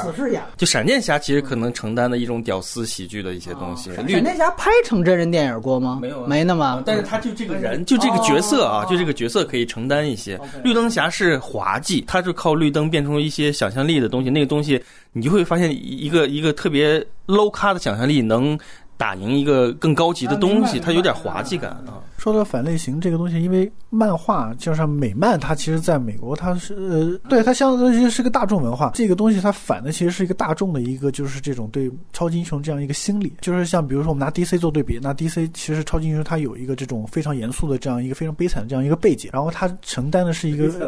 对啊，就是父母嘛，对啊，对嘛，都差不多。然后他承担的是一个就是这种道德上的这样一个，一个是怎么说？啊一个对一个一个就是要维护。地球和平和宇宙和平的这样一个责任，以及就是他的身份和人类的这样一个道德上的这样一个东西。但是在那喜剧这一块儿，就是反类型这一块儿，包括死侍也好，或者包括那个海扁王啊，包括现在银护，它其实是。打破的其实是就是 DC 这种严肃的超级英雄的这种东西。你看银护，呃，他上一部其实说的其实不是一个拯救银河系的东西，他其实说的是一个，比如说卡梅拉其实是获得一个自由，呃，星爵啊，包括他们在一个监狱里面，他们其实是要重获自由，他们其实是有利益上的，目对。标的，有动对机，对对，在这个基础上呢，他的幽默方式，它其实是一个相对来说，就是说一个反常规的一个这样一个我们可以接受的东西。死侍呢，可能就是完全是不一样的一个东西，它其实呃有点类似于那种话痨，对吧？因为话痨或者加一些暴力在里面。嗯，黄暴黄暴，黄暴。我觉得死侍还有一个它最大的核心的这么一个区别，就是在于它其实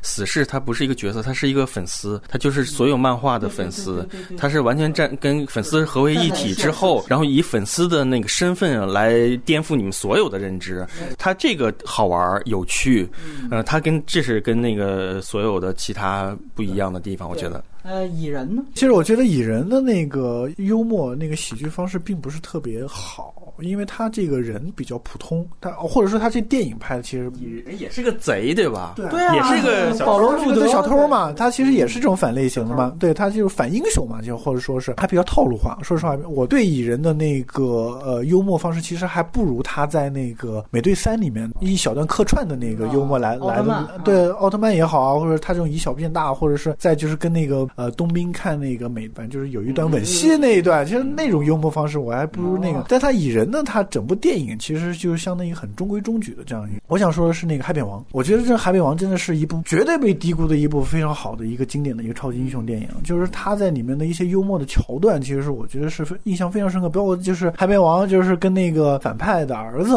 就是红衣服的那个小孩儿，那个叫旋风，对红旋红旋风对红旋风，反正他们俩其实有一就是很经典，后来被做成动图的一段，他们俩坐在车里面，然后都穿着那个衣服，然后就跳舞然后唱歌的那一段，就是一个非常讽刺的一个画面，你知道吗？就是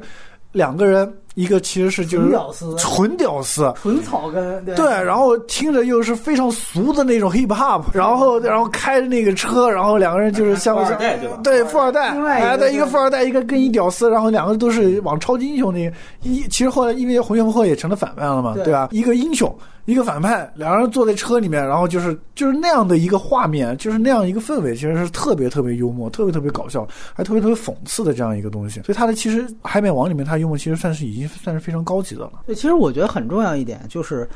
相对高级的幽默都是讽刺幽默。呃，你看《银护二》里边没有讽刺，只有段子。对所以这种就是非常 cheap 那种对幽默。我我我是想到一点，就是我们再去想《死侍》确实是一个巅峰，但是很有意思，《死侍》啊，在中国有缘了之后，这个评分在豆瓣上其实是特别相对来说很低的了，就是只有七点几分，感觉我们还是不太认这个。你看，你看银护，我操，现在这就不行了。就我觉得这个确实是一个很有意思的一个现象。因为死侍它也是极客呀，没有那个长期的地域文化的那个侵染的话，你你根本不知道它这个这个笑点是在哪里。很多就是呃，咱们内地的可能大陆观众，他不是天天围绕着这些东西转，所以说突然间你一说这些，他还要反应，还得这这人名是干嘛的？你这是这是讽刺是是不是讽刺？他不明白你的动机，就他有一个障碍。刚才说讽刺啊，记得就是这一集《银银河二》里面有一个情节，就是把那个呃永渡关起来的那个坏的那个男的，哦他名他他名字叫什么什么什么 face，咱翻译成沙冒险，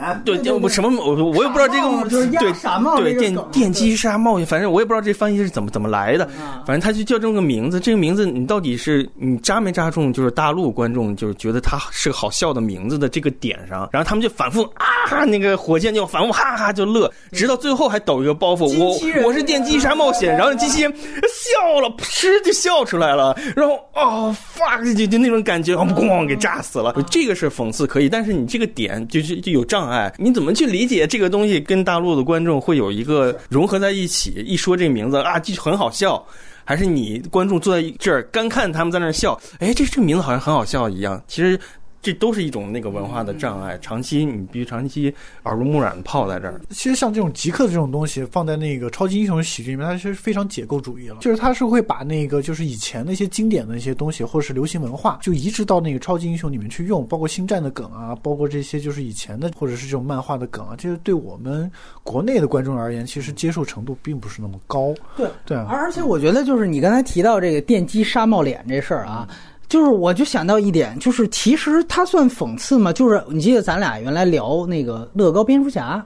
就说，如果你是对于一个已知英雄人物的，你比如这是蝙蝠侠上的啊，super rich，你这是讽刺，因为大家就觉得你蝙蝠侠是一个哎特别呃暗夜骑士，哎现在操你啊原来就干这点事儿，对吧？这个是有讽刺。你这个电击沙帽脸，你本来就是一个丑角，你在这个主线里的功能就是啊那个勇度特别牛逼，你你背叛他了，你就是一傻逼。然后我在这儿再损你一下，这就属于本来就是一个丑角，我再踩你一脚，这他还不是那个级别，对，我觉得他就是有一些阶级的划分。你这个其实就像我刚刚说，你把这个段段子你放到让谢耳朵他们那群人来说，那可能就有意思了，哎对对吧对对？对那可能就有意思了。你放到那个情境里面去说就有意思了。或者你知道，我一直在想，你就现在你回看《死侍》啊，死侍》他有那种就是上来就是说，哎，你知道我怎么样才能拍自己独立电影吗？我因为我伺候好了一个大明星的蛋蛋，我操，你就典型就是说，好像我我得给休杰克曼口交，然后我才能拍自己的这个独立电影。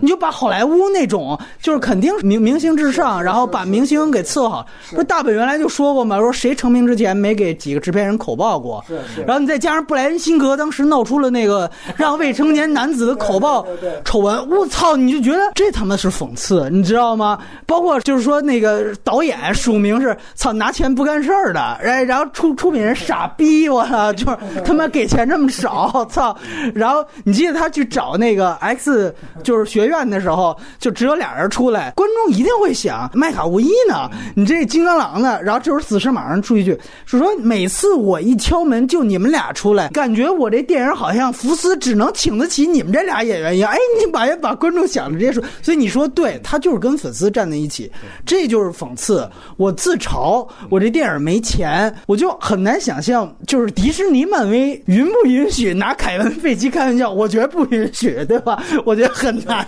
其实，我觉得古恩他如果要去拍死侍这种片子，也许他能玩得更开，就 R 级才是他真正的领域。你忘了他原来的超级英雄，的特罗马就更别说了，那他妈都是 R 级往上走了。对变态的那种东西，我其实一直在思考这个事儿，就是说，死侍它确实也是，就迪士尼漫威，你永远不做 R 级片是吧？对，对你永远不做 R 级片，迪士尼嘛就不能有 R 级。对，那你是不是你这个喜剧就不可能到极致？对，就只能到对就卡着对了。，而且我觉得最最牛逼的就是说，我还是深感佩服，就是《死侍》里边那个当时被刚力士拖走的时候，他就说：“走，回去你跟 X 教授谈谈。”他就说。到底是麦卡国伊还是斯图尔特？他们时间线太乱了。哎，他已经打破了戏剧常规了。你是一个维度了，他他对，它是一个渐离效果。美对，美国观众熟悉这个他这个方式，因为漫画也漫画就是这样。漫画他就直接就说就跟编辑聊天儿，你知道吗？哎哎，我下面该砍哪个什么的啊？日漫其实也有这种 伏案，对吧？伏额，它是漫画文化建立，对，迪士尼也是漫画改的呀，所以这个我觉得确实是他们相对来说有点遗憾的。讲到蚁人，它其实还有一个就是亚文化属性在，它那个是不是可能相对来说更接地气一些？其实蚁人，我现在印象最深的是他的那个配角，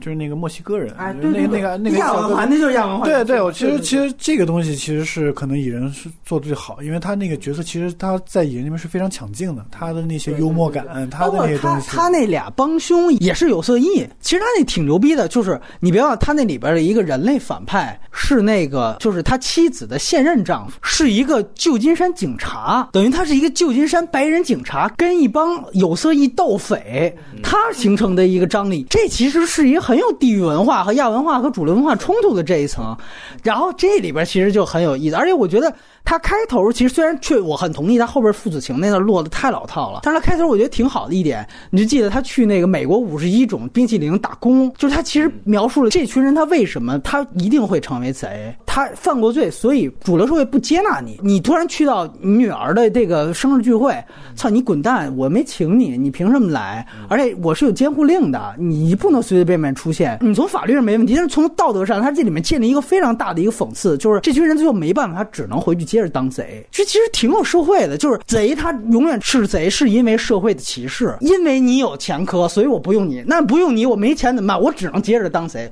那我就惯犯。就这个其实是前面有，但是后边你就强行了。哎，我看你变成超级英雄了，这就牛逼了。这这个就是另外一套，这就是说所谓的这个人物他不能失去跟就是现实性的联姻。就是你再回去，你看《星爵一》，其实就就比二，就是二你就飞了，就是也在这儿。其实银护也相当于有点那种亚文化的意思嘛，对对对像他们五个人其实都是来自不同种族，这种东西其实也是底层社会嘛，对底层社会嘛，对。包括那个浣熊说他是不断的被改装，这个就很悲惨的那种。但是这个这一点其实也是银护二的一个缺点，就是他就是已经变成鸡汤了，他这个身份的东西已经变成变成永渡哎。永渡嘴里的那个鸡汤，就是我跟你是一样的人，我说出来这种东西是我我我就是完是从迪迪我的嘴迪士尼美女与野兽，最后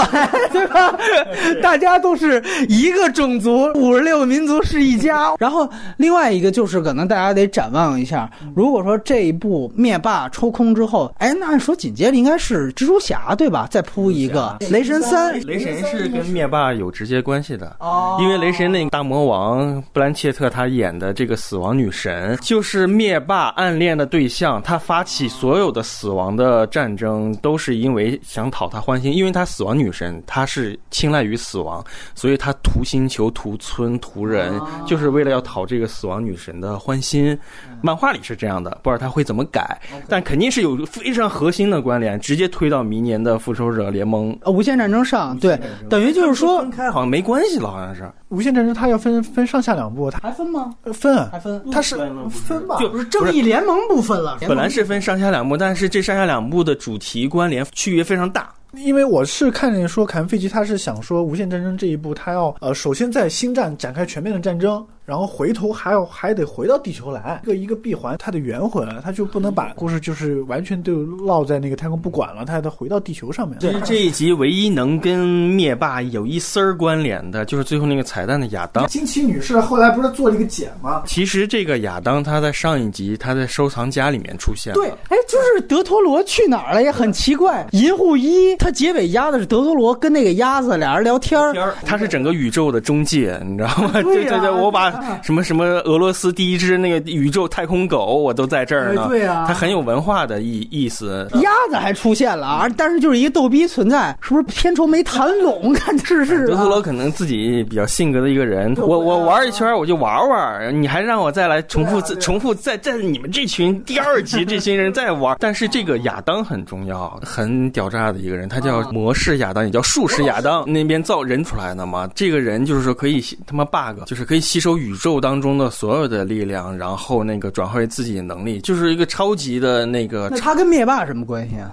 呃，灭霸他的漫画里，他跟灭霸的关系特别复杂，特别乱，我我不好说清楚。就是说，灭霸曾经利用亚当干死复仇者联盟，复仇亚当又后后来又变好了，又帮复仇者联盟干灭霸，灭霸反复被打败了 n 次，然后又又重新崛起，都跟亚当有好多关系在。亚当是一个超强的一个人，就他在宇宙当中可以随便穿行，然后那各种吸收能量，然后各那个各种打啊那那。个亚当应该不会出现在那个复联里面，他应该会在银护三以后以后去了。银护三应该是在复联三之后之后哦，是这可能是为银护三铺垫，对，但是漫画里面，就是灭霸来干这个复仇者联盟的时候，亚当在中间是个非常重要的人物。对我还真问过罗素兄弟，我当时是问过他那个亚当会不会出现，他们没承认。说有人说可能不会，对，当然不是还有说红浩克会出现吗？不，都不一定。对，这个就有点太人物就没办法承载了。但是我觉得如果他们不出现的原因，也是因为人物太多了，你电影你装不下，对是吧？但是其实就是亚当这个人物，如果真的是在无限战争里面出现的话，那星爵这批人物又会被排挤。你还不如把一些中间的他们连连接性的那东西就放到星爵身上。因为我看到的消息是说，那个就是银护和奇异博士这两个人在那个无限战争里面会起非常非常大的一个作用。奇异博士本身就在雷神三里面起作用，会出现，对对对对对对对。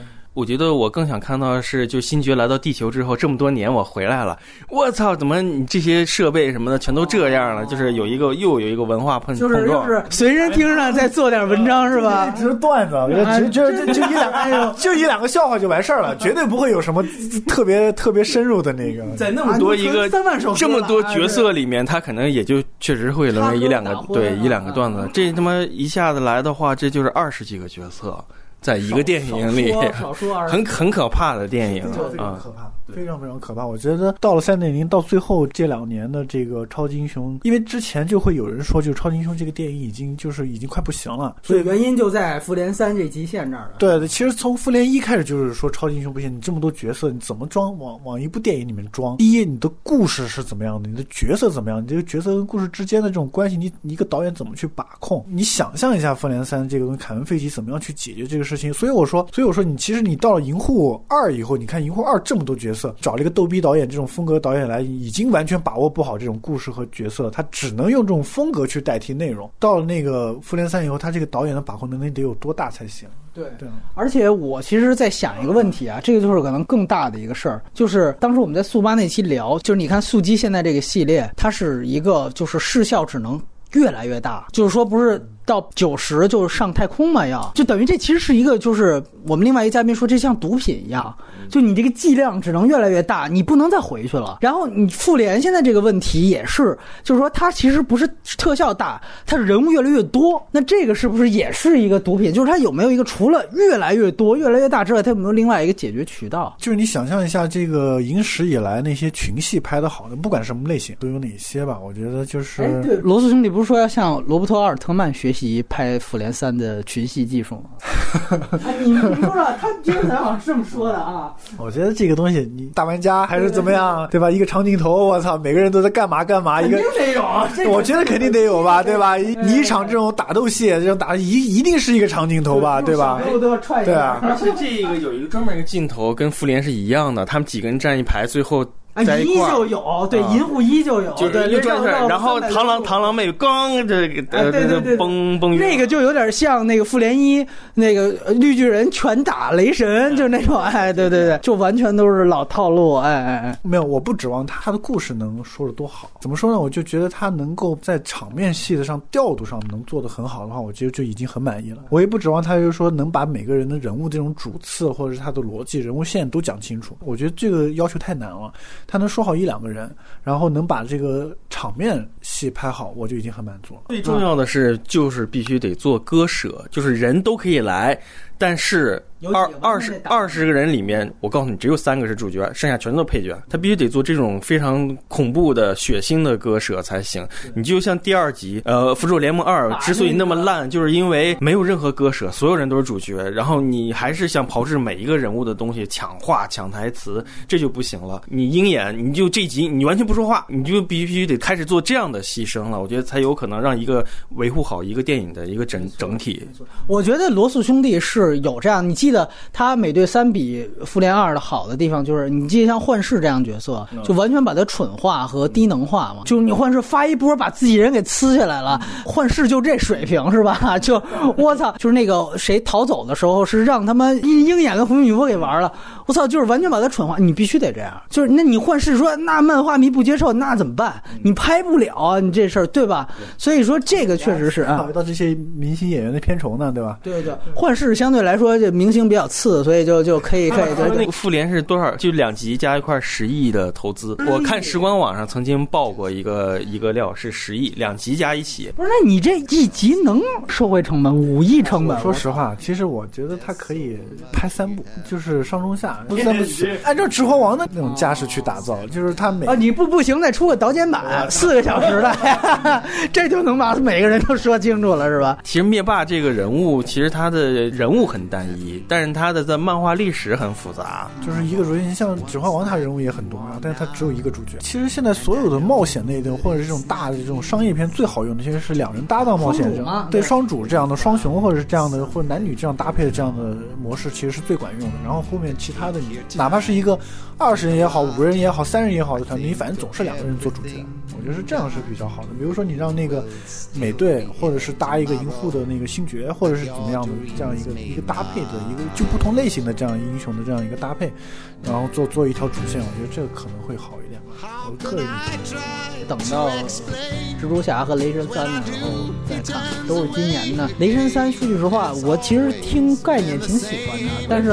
我觉得预告片有点一般啊。预告片我觉得就还行，但是我我我很喜欢那个导演很有意思，他也是个逗逼导演，他也是喜剧导演，拍《吸血鬼生活》的那个澳大利亚的那个导演，追捕追逐野蛮人，就那个导演，他也是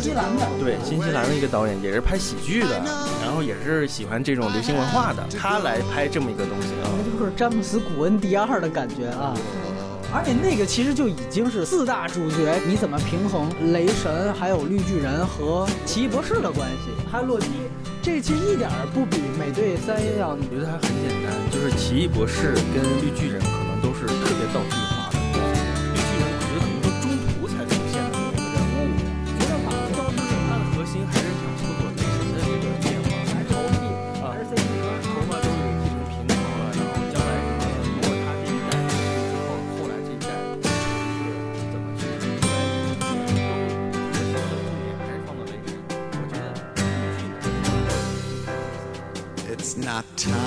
to make a change. Just sit down, take it slowly. You're still young, that's your fault. There's so much you have to go through. Find a girl, settle down. If you want, you can marry. Look at me. I am old, but I'm happy. All the times that I've cried, keeping all the things I knew inside. It's hard, but it's harder